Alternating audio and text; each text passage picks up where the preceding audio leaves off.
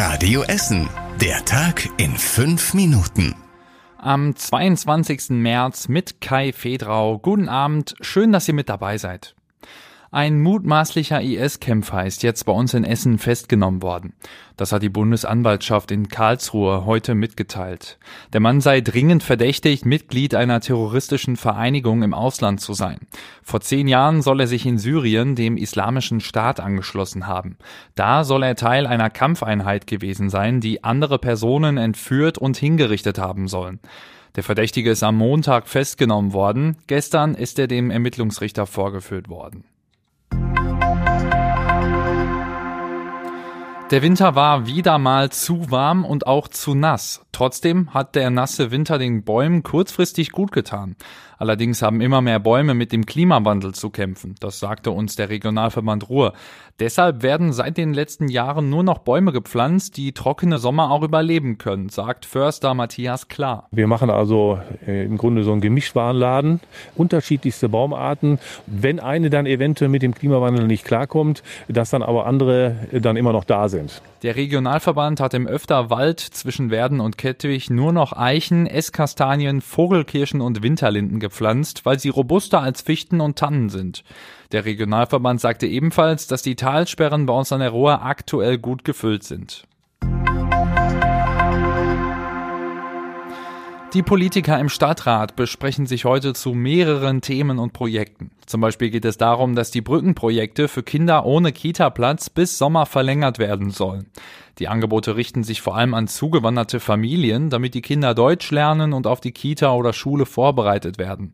Dafür muss sich die Stadtverwaltung aber auch um Lücken bei der Finanzierung kümmern, hieß es in der Ratssitzung von SPD, CDU und den Grünen. Der Großteil der Kosten soll weiter vom Land übernommen werden. Bis zu 700 Kinder könnten bei uns in Essen dieses Jahr in solche Eltern-Kind-Gruppen oder Spielgruppen gehen. Auch der Umbau des Uhlenkrug-Stadions in Stadtwald ist heute Thema. Der abgenutzte Rasenplatz wird erneuert, aus dem Aschen soll ein Kunstrasenplatz werden und die Rundlaufbahn soll einen neuen Belag bekommen. Die Pläne für das Uhlenkrug-Stadion wurden in den vergangenen Jahren mehrmals geändert. Es gab Probleme mit dem Lärmschutz und es wurden Schadstoffe gefunden. Der Umbau soll wahrscheinlich im August beginnen und 2,3 Millionen Euro kosten. Im Uhlenkrug-Stadion spielt der Oberligist ETB Schwarz-Weiß Essen. Die blaue Brücke im Schellenberger Wald in Heisingen ist jetzt wieder freigegeben. Die komplette Holzoberfläche musste vor gut einem Jahr abgenommen werden. Einige Stellen im Holz waren schon morsch.